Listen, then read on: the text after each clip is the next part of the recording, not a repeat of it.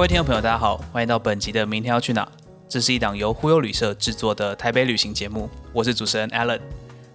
这集节目呢，我们很高兴可以邀请到我们的老朋友小鸡来到节目上。嗨，我是小鸡。之前小鸡在我们呃第一季的时候，第八集有跟我们大家分享台北一日登山行程的推荐。那其实那时候是更花更多的时间在跟你聊你为什么去爬山，然后以及你在爬山得到的一些心路历程。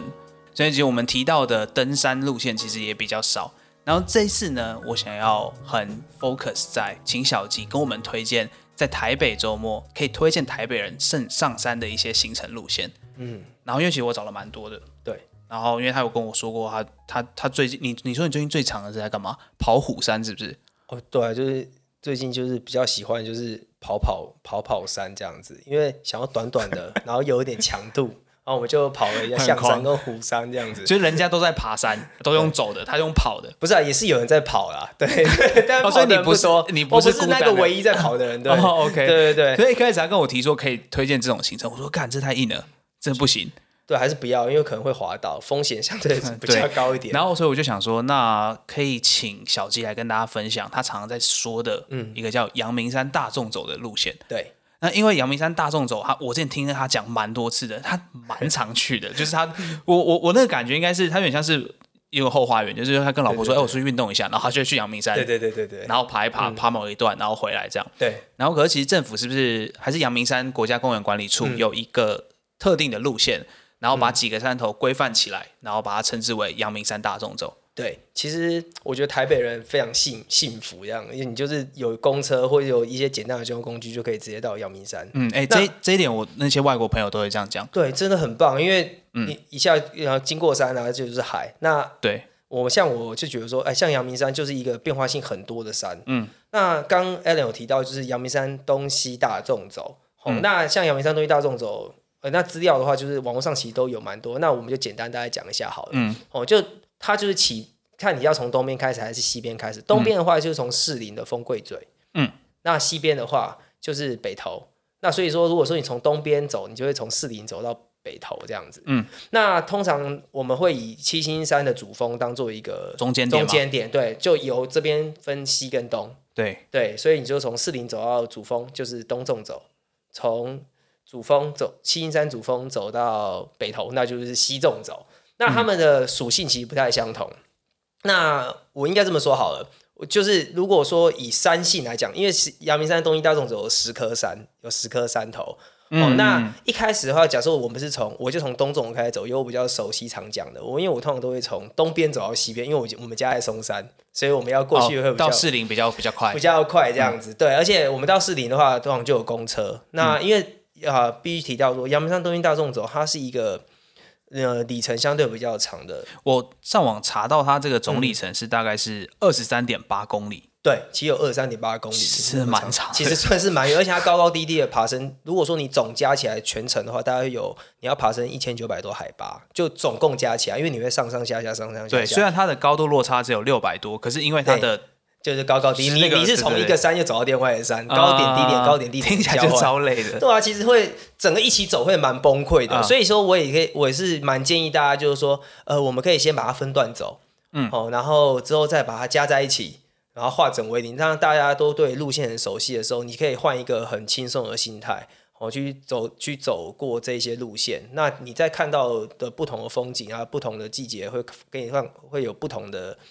呃，景色吧，就不同的体验。对啊，像秋天的话，就会有草山季啊，因为草山阳明山会叫做草山，就是因为它很多芒草啊。芒草在秋天的时候会有很多，就是它广广芒会开花嘛，花芒会成梯那一种概念。对，所以那个也是一个行程。那那我这样讲好，我们回回头来讲，像阳明山东西大众走，呃，通常一般人是会讲东跟西，但是我通常会把它分成三个三个三个地方来讲。嗯，第一段就是由丰贵嘴。顶山石石诶石梯石石梯岭，然后一直到擎天岗这一段，这段我个人认为它是一个很温和的路线，它甚至可以带着小朋友去走。像上次我老婆就是她的同事，她一直要讲说，哎，不然我们约一个行程去走一走啊，这样子。嗯，那我们就是约了这个行程，但那天我就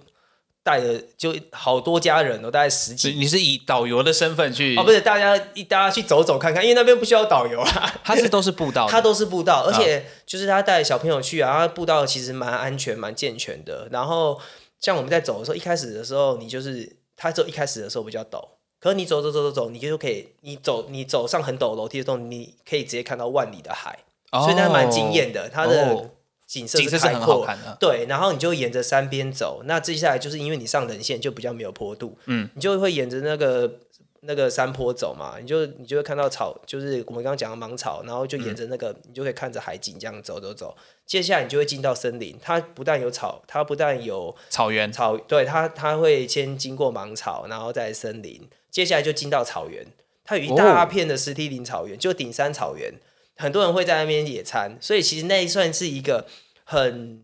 很人家说很 chill 吗？我英文不太好，对对对，很 chill 的一个行程，蛮 chill，这真的蛮 chill。你可以你可以早，你可以大约十点多，或者说那可能秋天你可能十点多，或者是夏天的时候，因为比较热啦，那我就一个下午，嗯，哦，抓好一个时间，你就到上面去野餐哦。然后那个顶山草原，如果看那个天气好的时候，其实它可以看到台北市的夜景，就是台北市的 view。就整个全览图对全览图的 view，你都可以看得到，就是往东边的方向看，就非常视视野非常好。哦，这听起来很适合发胖的我。对对，这个这个这个是一个很棒的起头的一个行程，就是你不需要先不用纵走，不用 A 点到 B 点，你可以 A 点就是从丰贵嘴走到顶山草原，再回头，这当做你的第一站，就是你认识阳山的第一站。哦，因为其实嗯，最近我们想要做这个节目的原因，也是因为。因为那个 COVID nineteen 的关系，然后很多的朋友开始去爬山。对对对。然后大家都会说啊，这很简单啦，哦，你去爬前的话很简单啦，这个路线很 OK。然后，可是其实如果没有爬过山的朋友，可能会不太知道自己身体状况。对对。像小鸡说的，我们去顶山这种简单的野餐，算是一个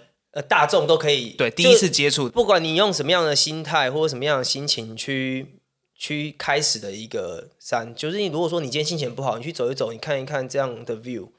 然后你会觉得说啊，可能心情会很开阔，或者说你带着你的家人，不管你是有小孩没有小孩，哦，它都是一个你很可以轻松应付，甚至轻松撤退的一个路线。所以说，我觉得它是阳明山最平易近人的路线。如果说你脚程够好，你你走到顶山草原，你还可以往擎天岗走，还可以带看看牛啊，看看牛，对啊，你看看牛啊，然后就是带小朋友看到一些动物，其实他们的那种心情也都会很开心，这样，因为有一些不一样的一种感受啦。那当时。呃，当时我阳明山纵走的时候，因为我第一次会去走阳明山纵，我是自己想要先适应黑暗。然后我的开头就在那边，所以我凌晨两点就自己一个人从这条路线开始走。哦，所以就是它虽然是一个比较简单的路线，嗯，然后可是你去增加了一些困难度。对，就是其实你适应黑暗吧，就因为我当时其实我自己也很白目啦，就是我当时就都很对什么事都还不熟的时候，我就想说，我就自己很白目去。报名了就单攻而且还自己一个人。那我可是我不知道我自己的心理状态是什么样的情况啊，所以我就选择一条，哎，它相对可以很好撤退。嗯，那我自己如果真的很害怕黑暗，我还是可以很容易就回到台北市，因为你已经很熟悉那边的路线了。对，没错。所以我就想说啊，那用这样的路线做一个切入，那下次我。我要进阶要挑战的时候，我就比较不会那么手足无措，还是一个方式。哎，你那时候去晚上，我记得你有跟我提过，是凌晨他一点还两点就出发。对，我那个时候就是很蛮好笑，就是我那个时候还撸我老婆，就说：“哎哎，拜托你那那个把我载到山上去嘛。”真的假的？他凌晨一点就把我叼到山上，然后就不就骑摩托车就下山了这样子。那当时我自己刚开始走那天，我还印象。就是 我不知道前面这段 听起来很北蓝，超北蓝，然后好像是好像是小孩做坏事，然后我把你丢到山上去，脱裤子，然后就会把你丢在山上那种概念，不是啊，喂，这样会离婚好不好？对，扯太远了，反正就总之就是那只那一天我还因为其实，在黑暗中一开始的时候，你会觉得说你不适应嘛，因为其实蛮可怕的，因为如果你那天天气是蛮好的嘛，有月亮，刚开始去的时候，其实阳山上都会蛮多。雾气湿气蛮重的，所以说你在吐吐气的时候，就会都会带一点雾气啊。然后人在黑暗的时候，你的那种三观嘛，还是那种无无感无感就会特别的放大，然后你就很敏感。一开始的时候你会很紧张，因为在脑袋里那些牛鬼蛇神就全部都跑出来。司马中对司马中言讲鬼 那种概念，他就会跑出来。对，就鬼故事什么，然后你只要听到就稍微一点点，就是不是你发出的声音，就会。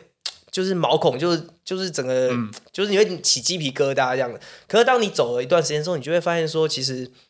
你把心放下了，你就走到你就走进那个黑暗的时候，你就会发现里面有很多就是平常你白天看不到的东西。我我不讲不是鬼啊，对，怎么会一直往这个方向去呢？对，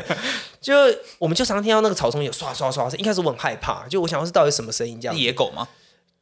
结果是兔子。我之后发现，就我之后发现是兔子，然后我就我之后会发现兔子的原因是因为，如果大家有机会之后到顶山草原的时候，那白天的时候都是人，那。那天我我晚上去的时候，那天我走到顶山草原的时候，view 非常非常非常好，然后就可以看夜景超漂亮。可你就你的头灯很亮，你就看到有很多人在草原上冲，草原上超多兔子，好，全部都是兔子，就会有那种好几百只的那种感觉 是没有的，但是呃二至少呃，我觉得至少目测就有十到二十只，那还是真的很多很多，因为那草原很大，你就看它冲来冲去，然后。兔子，你用光照它，因为它们是那种夜行，可能是昼夜行眼睛眼睛会反光。对对对，它眼睛会反光，然后它就被你照住，它就会停住，它就会停，然后你就慢慢走近它，好可爱。然后你就你就你就可以追过去，嗯，然后它就会它它就会离你大概一公尺左右，它才会哎大哥，不好意思，它才会发现有人在那边。哦，对，所以其实很好玩，就是那是一种另外的体验。你到后面一开从一开始，那是一种心情的变化。从一开始的时候，你你很紧张很害怕，可是到后面的时候。你发现就是，就大自然原来在这个地方有那么多的有那么多的惊喜，是你不会在这路程上发现的。那另外就是说，我觉得像阳明山纵走，我觉得里面最可怕的不就不是黑暗，也不是什么鬼，我觉得最可怕的是牛就对了。那我我什么意思？就是因为牛其实蛮是一种蛮大型的草食草食动物。嗯。那那天我在爬山的时候，然后我就晚上我就带头灯，我就走走走走。其实那个时候。没有像现在体能的状况那么好，就走一走也觉得很累，就也也觉得很累，而且也没什么睡觉。就头灯一照的时候，就看到有有一个东西，就是眼就是跟人差不多高度，然后从上面看着你。就晚上的时候，超像鬼的，超像鬼，而且当时你心里就满脑都是鬼。然后你就看到这东西，整个吓爆，就吓到快尿出来。就你就你就冷静一下，看一下，说哎哦，原原来是牛这样子。就发现是牛之后，你才觉得说好吧，那。那我冷静一下，我绕过他，免得他被我惊吓这样子。然后我就是经过他旁边，然后就慢慢的经过，就经过他之后觉得啊，终于没事了。我再回头看一下那牛，好，那一回头之后，发现原来牛不是一只，竟然是竟然是五六只牛，然后全部的眼睛都发亮看着你，超恐怖的，简直快吓死。就是那那一个那个牛的事情，让我心里也蛮有阴影的啊。其实那个牛的经验，我有玩，我有体会过。我是那时候在金门当兵的时候，然后我们在外面营区外的靶场。然后我是当警戒兵，我们是进行夜射训练，然后我就要站坐在那个路口，然后跟我同班的，然后一人守一个路口。哦。然后我同班的朋就是同梯，他就用那个对讲机说：“哎，连连子宇，你看后面那东西是什么？你在动，对不对？”对。然后因为那时候我们也只有一点点小小的那个灯，就那种探照灯，我就一照过去，然后就是看到两个眼睛，然后跟人的高度差不多，那超可怕的，超级超级晚上这样子，你真的会吓到，而且你重点是你心里有鬼，就看到什么都害怕。对，真的是心里有鬼，就什么都害怕这样子啊。可是。讲这个就是另外一种经验啊，但是还是不要，就是大家还是说，如果你没有办，或者说对这个路线不熟悉，还是尽量避免就是夜爬这样的行程啊。对，因为我其实我记得那时候小吉他要去夜爬的时候，也是，就我记得你的老婆有特别就是跟我单独说一下，他说这样，他说。你这样真的不会很危险吗？对啊，然后他他他会很担心，因为其实说实在，你在上面发生什么事情，也没有人可以及时的帮助你。对，可是因为你算是你够了解自己的状况，所以其实也没有什么太大的问题。对啊，但是意外就是随时都在，而且像晚上，如果说你你对路线不熟，或者说有时候就前几天天气不好又滑，你不小心跌倒了，也没有人知道啊。嗯，那相较之下，有人就是你你被发现的时候，可能就会比较晚。那我们还是比较推荐就是。白天的行程啊，我们还是白天去秋秋的，对对，秋一下就好了。所以说，野餐一下，我们就回头就是统整一下，就是其实你从呃丰贵嘴一直到那个擎天岗这一段，其实它是一个蛮秋的行程。那你算是东边，东边的东边东边的开始，最开始对。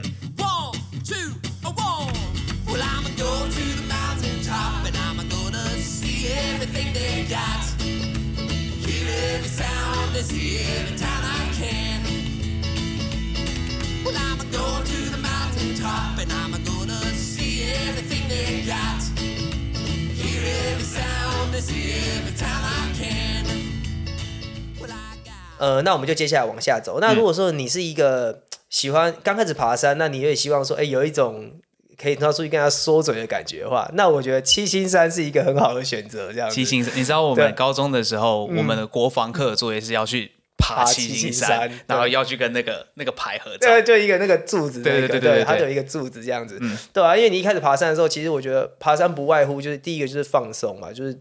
就是因为你在一走，你可以放掉很多自己在山下的事情。另外一个就是说，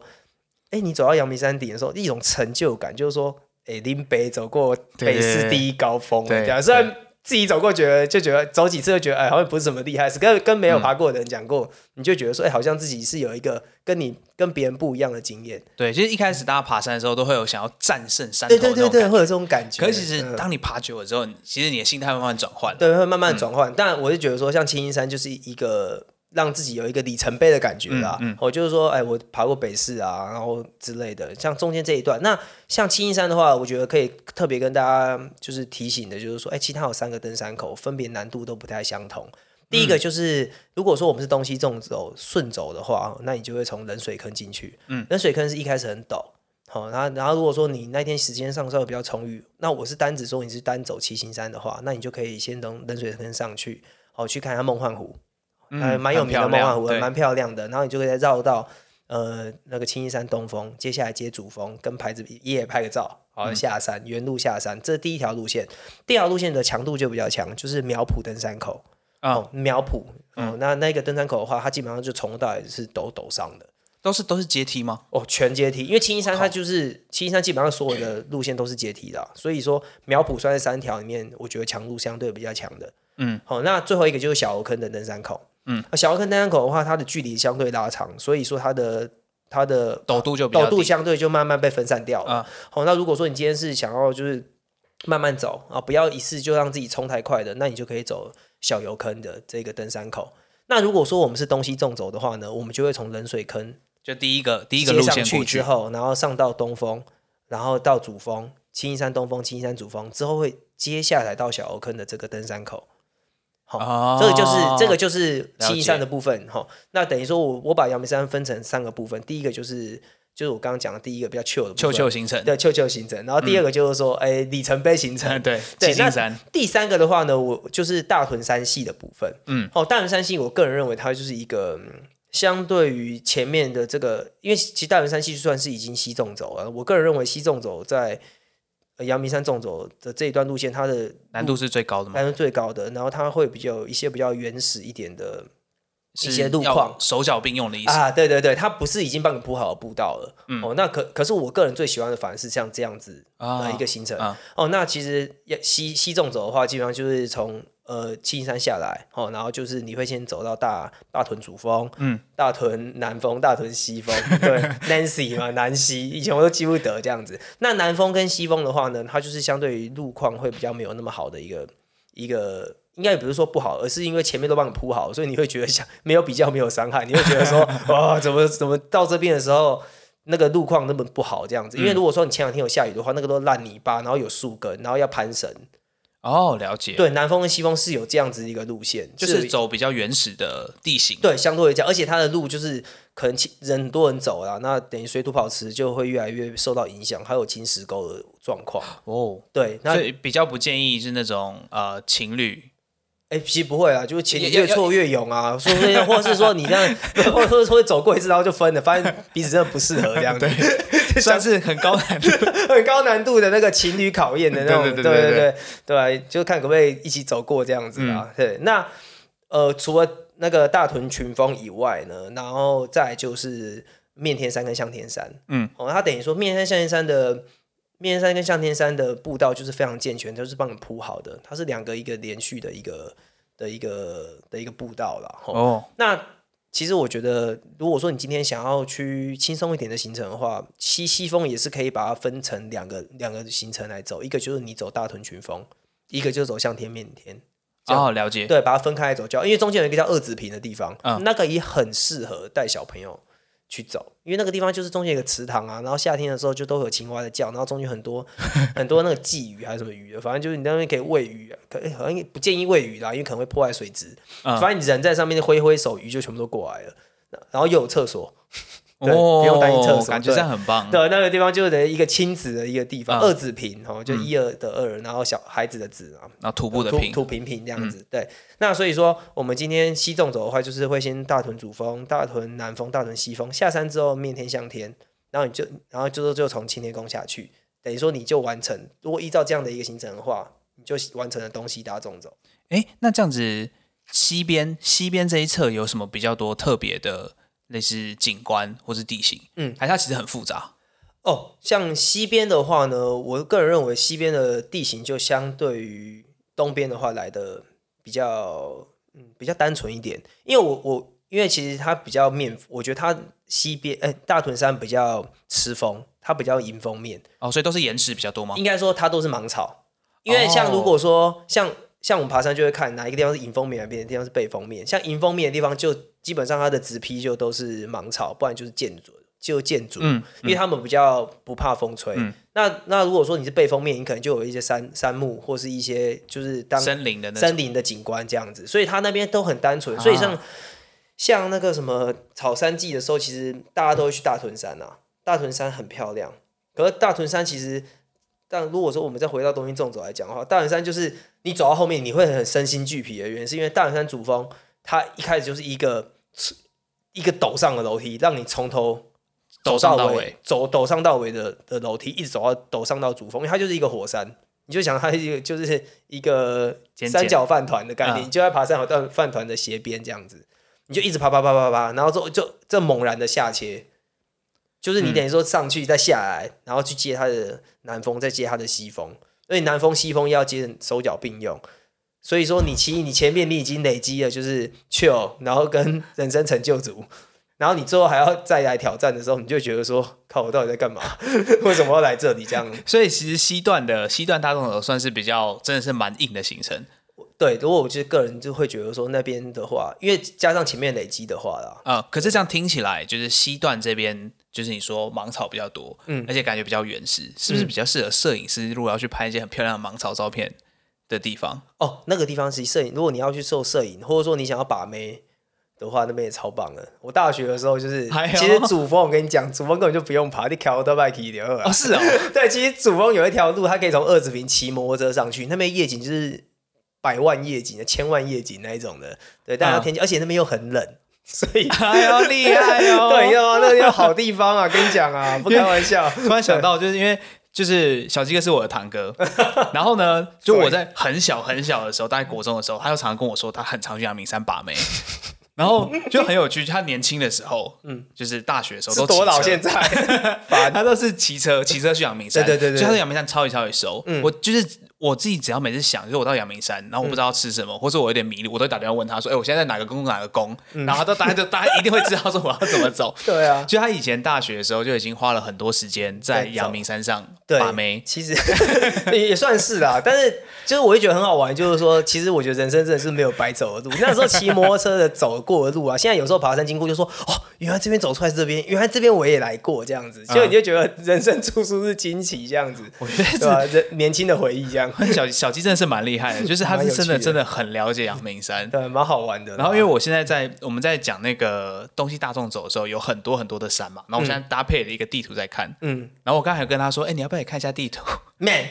来扣起来，扣起来，这样子，对不对？哎，那讲到这个地图，就是其实阳明山现在阳明，我其实我觉得阳明山国家公园他们蛮有心的，对他们现在就是都有一个极致的游戏。嗯其实让我们阳明山东西动走，它就是有十连峰，所以它有一个十个字的极致。就刚好是阳明山东西大众走活动，就十个字这样。活动偏 low，对对，偏 low，我真没办法硬要凑十个字嘛。对，它，但是它不，你不用一次，你不用一次走完啊，你也可以就是分很多次几次，然后它每年都会更新不一样的奖品这样子。嗯那详情你就请假阳明山国家公园处这样子。，对对对，对我觉得是这个非常有心欸、对政府其实是非常有心的在来推崇阳明山这个部分。对啊，而且有一年我记得他还送一个好像是梅花鹿还是什么之类的的一个。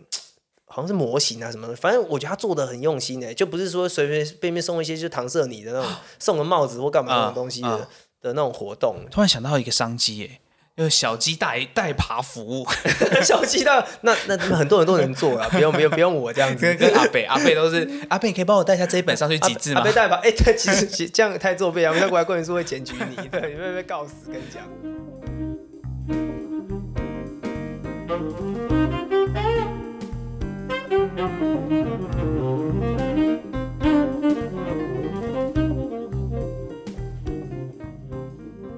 那在你这边可不可以就是跟观众朋友再提醒一下？嗯，就是因为其实我们很多时候会上山，可是如果你不知道上山有，哎，就应该这样讲，上山有什么比较需要注意，嗯为了保护山林的部分？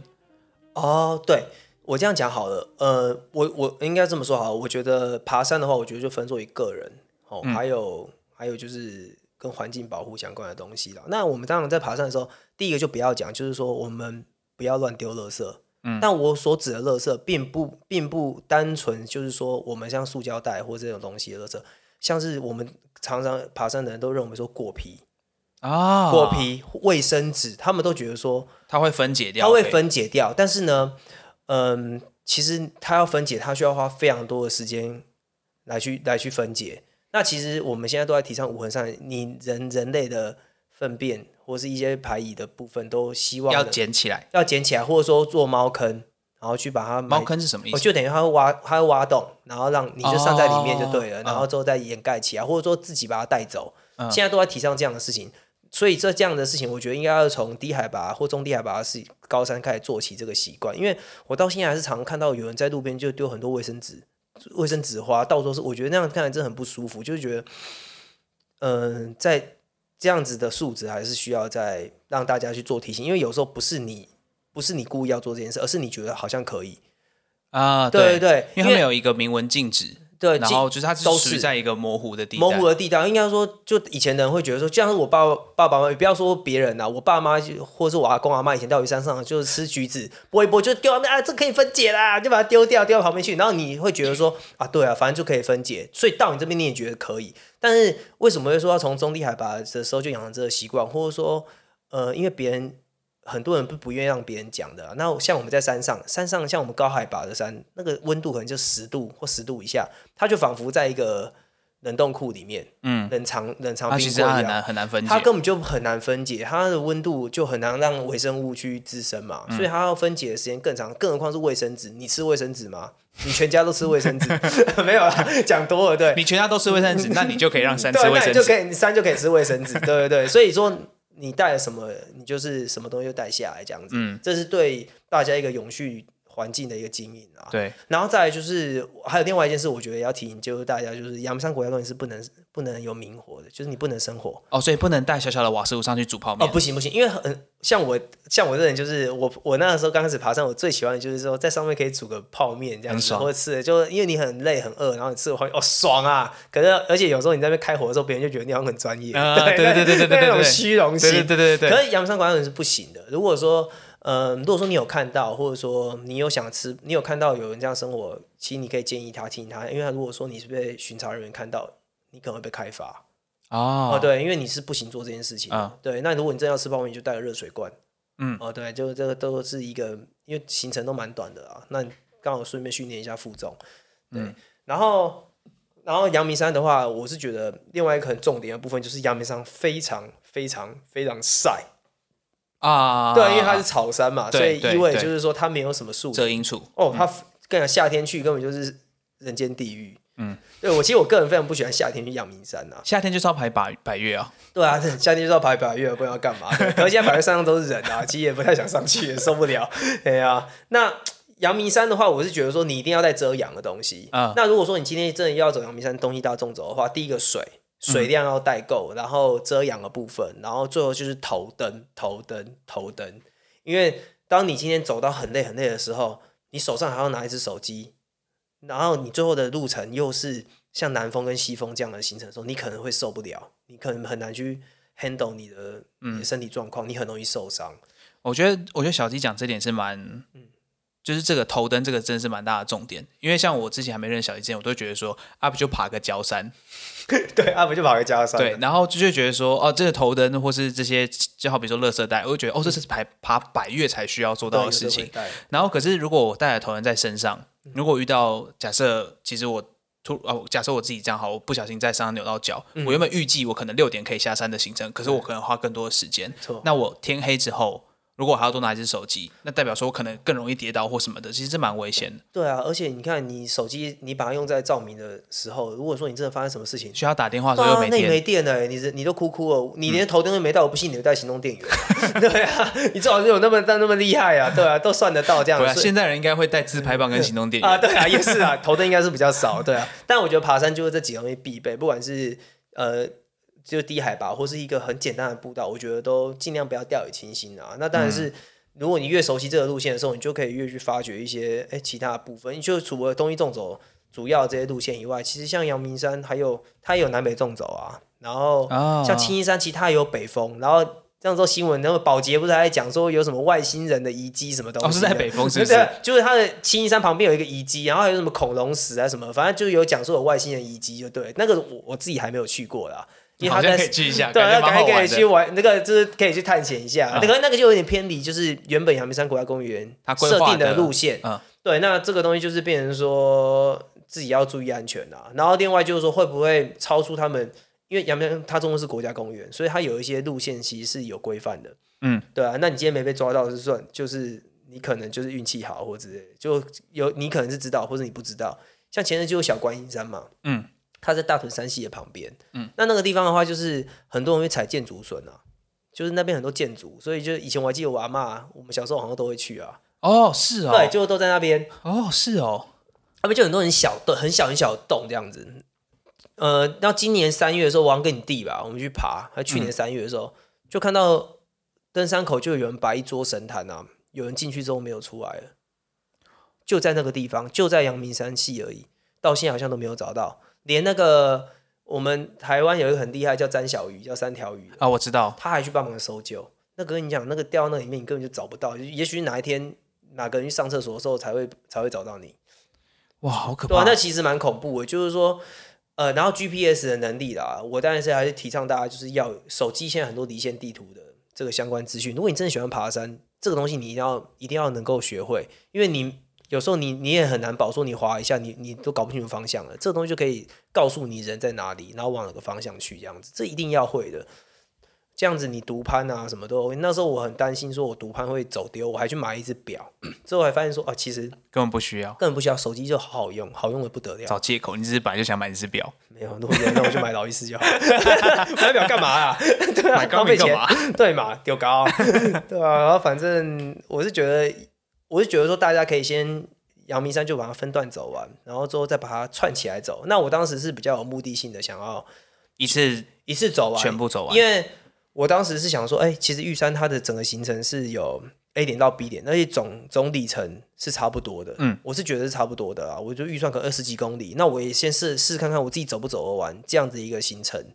那不管是你是自己要走，或者说你是有跟团，那你都不会成为别人的负累，因为到了山上，那就是你自己的事情了。嗯，你就要保护好你自己。那你有多余的能力，你才能去照顾别人。嗯，对。那我是觉得这个部分就是可以当做训练，也可以当做平常去走一走的路线，都还蛮蛮不错的，蛮棒的这样。嗯嗯嗯，那这个我觉得到了节目的尾声哦，我想要跟大家分享一个，呃，如果大家想要去爬山，很好用的一个网站。那这个网站叫践行笔记，它基本上很多的路线，或是刚才小鸡说的 GPX，都可以在上面下载得到。对，然后你都就是你可以看到网友说他们做了什么事情，或者他们之前的照片大概长什么样哎子。对，对，然后网网友会留言啊，超好笑。对，然后我刚好因为我们在查的时候，我查阳明山东兴大众走，下面有一些网友的评论，我可以跟大家分享一下，大家怎么爬这些山。看一下看一下，，对这边有一个网友还有写到前半路况风景较优，这应该就是你说的应该是前面比较轻松，的 chill，东段比较 chill，chill，chill，对，后半路况维护状况不为不足。啊、他可能想要说后半部的维护状况不好，可他中文没有写的很好。哦哦，可能就是可能没有步道就维护不好了。啊，对对 啊，对，因为如果西段的话是比较石啊，就是有一些没有，啊，对啊，对就没有。然后他写整体蛮有挑战性的路线。嗯，OK，那下一个网友是 Chris，ID 是 Chris，他写说大屯现在草很高，某些路段及石阶会被草盖住，嗯，需要登山杖拨开，以免被割伤。哦，其实是不是建议大家戴手套去爬大屯山那那一段？啊、对的，诶真的最重要没有讲，就是因为我手皮很厚，所以我就没怎么戴。原来对 对你你已经有戴手套手皮超厚这样子，就是真皮手套这样。可是你戴个就是 3M 的那种，就那种橡胶手套，那个就好好用。就是你爬山的时候，啊也是戴一下手套啊，因为像阳明山就是像我们刚刚讲，它就都芒草，所以还是要穿长袖长裤，薄的那种薄外套就可以呃，这个就是在防晒的部分就是戴了，就是你要穿一下长袖长裤啊，这样子。理解。对，嘿，然后下一个网友他的 ID 叫做荔枝不在家，他跟大家说他在二零二零年二月的时候，他说竹高山封闭，哎，竹高山未封闭可前往。哦这个竹高山是在哪个地方？啊，讲到这个部分，就是现在大家都，我刚刚有提到一个极致的活动，嗯其实以前十连峰是，呃，是，诶，是那个顶山史蒂平，然后再是竹高山，哦，可是他现在改成鸡对心轮因为。有一年好像我记得有一个人好像被野放水牛。就是不小心撞死啊还是怎么样，所以那个竹高山就封就封闭起来，哦，所以现在是改成呃对你刚刚讲的鸡心轮，它的拓印的字在机芯轮哦，你哦，就是到一个比较简比较简单，比大家可以较顺的，我记得是在比较顺的路线上的，嗯嗯嗯，对，所以不要再跑到竹高山去了，你会多绕一大圈。哦，因为这个荔枝不在家，嗯他有说就是丰贵嘴到竹高山这一段路程，有水牛直接在步道上吃草，不然间接吗？间那 怎么间接？间接用飞的飞牛。对，然后他说为了避免被攻击，所以选择下切至林内绕路而过。这怎么听起来更危这样险？更危险啊，因为偏离主调的道路，这就样子是很不建议这样子啊！如果如果真的好比说在路上遇到了有水牛或什么的，嗯可能就是从他身边或者就等他离开。或者是你就等他离开，他因为他们会吃草，就跑来跑去，嗯对啊，所以我觉得你等一下，我觉得也尽量不要偏离路线啊，除非你很有把握说这条路会接到哪里这样子，嗯嗯对啊，那还是尽量不要偏离。嗯然后接下来有下一个网友，还有提到，他叫 J 过，他说东段几乎都是楼梯，真心累。你说的是在七星山那个地方吧？不是，但是你不是去爬山的吗？没有楼梯是要干嘛？对吧、你去东区就好了。对啊，因为中央都是走九边，莫名其妙在那。抢啊没有，人家二零一九年，人家二零一九年都去过，有去过总比没去过的厉害。也是啦，对，像我就没有资格说他。不行啊，你可以讲啊，假装去过就好了。我记得我呃前阵子，我之前就有爬过星星山，小时候爬过蛮多次，嗯，然后大高中的时候也爬过一次，然后我大概是冬天的时候，去年冬天的时候，那我跟女朋友要去，对，然后因为我们其实是路程是要去金山，要住在那边泡温泉，哦哦然后想说那就顺道经过，对，我们就顺便爬一下，嗯。因为开车上去嘛，然后我们就一样开开完冷水，可能要冷水坑上去，就那天风超哦大，，那边会很冷，雨超大，风雨很大。对，然后我女朋友给我穿个那种，你知道，你知道就是漂漂亮亮，就是要去泡温泉的啊。对啊，那爬什么啊，山，啊走楼？梯，然后我们大概走了两三段，嗯，拍个照说，哎，是不是走了走了，该走了该走。是有点危险啊？因为那天天气状况真的真的很差，对，还有就是阳明山天气变化也是很很大，所以也记得要带个雨衣的啊，因为像夏天这种热对流很旺盛的时候，嗯，啊，如果你带个雨衣也是会比较安全，不会说脸全是淋湿的，心也冷了。好，今天就很谢谢小杰来跟我们分享阳明山大众走的经验。然后，因为其实我自己有去分段蛮过蛮蛮多次，就是应该说你没有这样跟我讲，我不会串起来。好了，改天带你串一下，我不要，好累串哦。烧一下，对啊，我现在。我现在对你来说是轻装，而哎我现在上去就直接是重装。没关系啊，我自己身上，我自己身上多的就是多你三十公斤的东西你会。放下很多东西，我跟你讲，大家要多上山，会放下好不好？会放下。好，那我们今天节目就再也结束了，谢谢大家。好，谢谢哦，拜拜拜拜